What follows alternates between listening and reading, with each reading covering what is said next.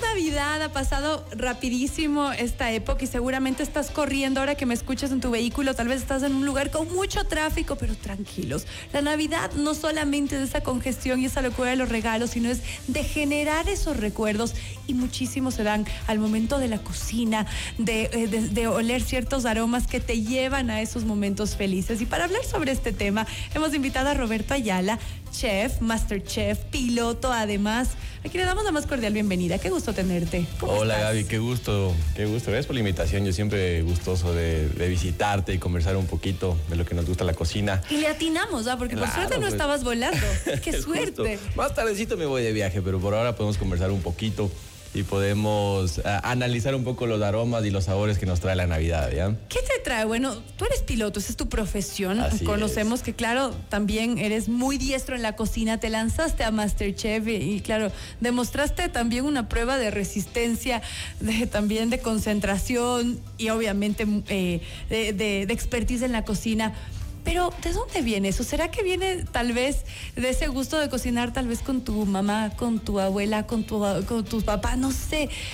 ¿De dónde te trae esos aromas, esos sabores que ahora pues tú los, los pones en vivo y en directo en tu cocina? Mira Gaby, yo pienso que la dinámica de mi familia de reunirse en familia, en mi caso, es cocinar. O sea, siempre nos hemos juntado alrededor de la cocina, alrededor del horno, alrededor de lo que sea que tengamos, que es de la parrilla. Uh -huh. Entonces crecí con eso. Entonces, para mí relacionarme con la gente es estar preparando algo mientras conversas. Así con una copita de vino. Copita de vino, Excelente. con una cervecita, con alguna cosita siempre. Y las abuelas para eso son número uno. De lado y lado de papá y mamá siempre dice, a ver, mijito, pero tomes esto mientras cocinamos. Excelente, muchas gracias, abuelitos. Es que te escuchan, saludos claro, a las abuelas. Pues, que y mi abuela me tiene prohibido tener su vaso vacío. Por ah, sí, claro. ah, muy bien. Ella sabe, ella sabe. Y por ahí, ya los, el, al momento de cocinar, ¿qué es lo que más te recuerda a tu familia? Y sobre todo hablando de Navidad, ¿cómo era la reunión de los Ayala? O sea, todos cocinaban al tiempo, entonces me imagino. Claro que sí, desde buena. temprano. Bueno, mi abuela ya era la encargada del pavo, que era lo más complicado, ¿no? De marinarlo, de tenerlo ahí unos días previos, como que inyectándolo, nos enseñaba a inyectar el pavo. Mira, y algo curioso. ¿Qué pasó? ¿Cuántos días antes hay que dejarme? Ella, por lo general, a ver si alcanzamos. Entre uno a dos. O sea, estamos a tiempo. Sí, sí, sí, sí estamos a tiempo todavía para okay. agrupadito. ¿Y la inyectada? Y la ¿Cuál inyectada es el truco? también. La inyectada es, es más que nada el sabor, que sea la concentración adecuada, que no esté muy condimentado, sino que sea algo más entre aromático, eh, bien equilibradito. Ok. Ya, para okay. que el, el, pavo absorba bien y no sepa mucho a algo más que a otra cosa. De acuerdo. ¿Ya? Entonces, tu abuelita ya tenía todo listo. Todo listo en el tema de la, del pavo. Ya, y de ahí empezábamos. Algo muy común en mi familia era las croquetas de papa. Entonces ese olor me recuerda muchísimo como un yapingacho. Qué rico.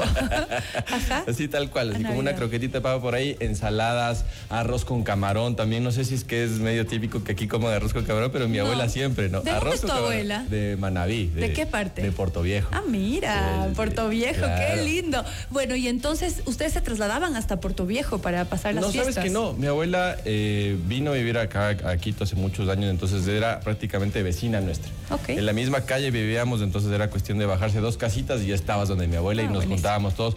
Caían los panas del barrio de, mis, de, mi, de mi papá, de mis tíos, eran como que toda una jorga de amigos que tenían ahí, entonces ya sabíamos que tarde o temprano iban a acabar llegando todos los panas. ¿Y quién cocina mejor, tu abuelita o tú? no, pues hay que guardar las distancias. A ver, que escuche la abuela, pero, pero, pero piensa bien la respuesta. yo aprendí, yo aprendí. Entonces, obviamente, el alumno se mantiene como alumno Muy y la bien. maestra como maestra. Excelente. Pero hay ratos que sí me dice, mi hijito, me ha sorprendido con esa innovación culinaria. Mijito. No la sabía. Ay, qué lindo. Entonces, bueno, preparaban todos en equipo, mucho comida de la costa, te Sí. recuerda a los camarones y más. Y de ahí los dulces, ¿qué se te viene a la mente? Primerito, el olor a panela cuando están haciendo la miel para los pristinchos. Uy, Número uno. 100%. De una, de una. Eso de cabeza es como que ya a veces uno como que se tomaba una siestita así en la tarde y ya te despertabas con ese aroma de la miel. Qué rico, Sí, qué rico. Qué- y de esas, de esas recetas deliciosas de, de nuestra familia. Ahora, ya que hablamos de la cocina, ¿qué, ¿qué otras tradiciones tienes en tu casa? Tal vez rezan la novena, tal vez hacen esos juegos chistosos que ahora están como de moda, intercambio de regalos, robo de regalos. ¿Cómo, cómo festejan ustedes? Eh, bueno, sí, yo creo que variación de año a año. Es como que a mi familia le gusta un poco siempre hacer cosas diferentes. Ok. ¿Ya? Entonces, de vez en cuando se ha hecho por ahí amigo secreto, por ahí el robo de los regalos también. Eh, o también eh, simplemente traer algo, no sé cómo se llama eso exactamente, pero traer algo y ese rato se sortean los, los, los regalos. No, no sé si robo, ese. algo así, es una dinámica medio rara. Ok, yo he jugado uno con dados. Que si te salen los- el mismo número, te llevas el regalo y así, pero son regalos chiquitos. Ah, Me ha chiquitos. gustado. Y que Sí, creo sí, que. lindo. Pero es de un dólar. Ya. Entonces, que el chiste es conseguir algo bien simpático, pero que cuesta un dólar, pero que le gusta a la gente. Entonces, ahí está el. Claro, el pues ahí está, pues o sea, sorprender a la familia con regalos de un solo precio es, es chévere, es una dinámica bien bonita. Entonces, eh, en esos juegos yo creo que también eh, por ahí salía la ronda de cachos también. Clásico de por ahí, a ver, contémonos un cacho y ahí comenzaban ahí cada quien a aportar con su chiste y la vaina. Así que mientras pues, se burlaban por ahí unos traguitos, alguna cosa. ¿Y el pavo entonces? El ¿Era pavo, más tarde. Arroz con camarón. Claro. ¿Qué más? La famosa ensalada rusa. Ah, ok. Eh, el arrocito verde también por ahí, las croquetas de papa. La, mi mamá, clásico, la ensalada de col morada. Mira. morada, ajá. Navideño. Con o sea- tocino, así todo O así. sea, pero medio distinta tu Navidad y- y el menú. Qué interesante. Y ahora entonces, una vez que estaba listo el menú, ¿cada año se iban turnando en otras casas o siempre era en una sola donde iban todos? Clásico, clásico era en la casa de mi abuela. Ok. Clásico. Ahora ya estamos rotando un poquito, porque cada quien está reclamando su- Claro. O sea, y ahora que tú además ganaste el título de Masterchef, seguro que dicen, ahora sí en su casa, mijito. Vamos a ver cómo le va. Claro, ahora ¿Te ha sí, o sea, tocado ya recibir o Todavía, no, todavía ¿Te no. Sabes que preparando? la, la noche buena todavía no me ha tocado, pero estoy pensando capaz para, para Año Nuevo, o sea, sorprenderles con alguna fiestita, alguna vaina. ¿Cómo haces ahora? Sabemos que, que te lanzaste después de Masterchef con tu cocina clandestina, la potenciaste muchísimo, tus famosas pizzas de, de- de masa de pan de yuca.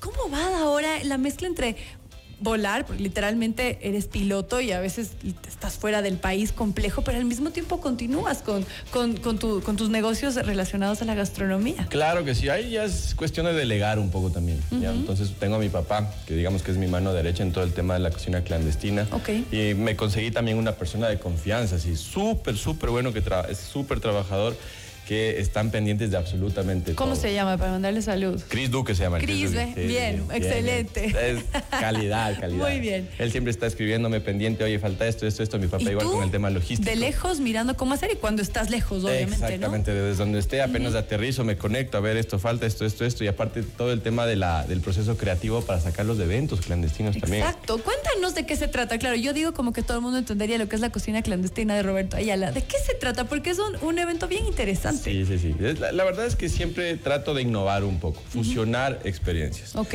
Por ejemplo, una que quedó marcadísima en este 2023 fue la de mezclar eh, cocina en la playa con skydiving. Ay, wow. La gente se botaba del avión, llegaba a la playa y ahí le recibía yo con comidita y, y champañada y toda la vaina. ahí. Con un tecito para pasar el susto y ahora sí vamos. Oye, qué lindo. ¿Y para cuánta gente era esta experiencia? Esto fue para 15 personas. Ok. 15 personas, no más porque obviamente el, el tema del skydiving también tiene un número máximo Claro. de, de lanzamientos diarios.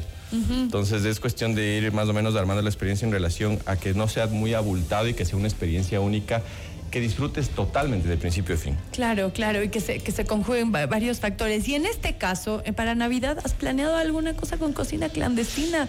¿Una experiencia sorpresa navideña? Sabes que me habría encantado, pero los tiempos no dan. Lastimosamente es diciembre, es una fecha complicada, eh, con el tema de la aviación también, eh, los horarios apretados y demás, y obviamente se trabaja mientras, es un, un lema que hay en la aviación bastante, ¿no? Tú trabajas mientras el resto se divierte. Bueno, en otras profesiones también he oído. Sí, sí, sí, ¿sí? también hay otras. y se ríe. ¿Qué profesiones son, Roberto? ¿Tú sabes cuál? No, no, ok.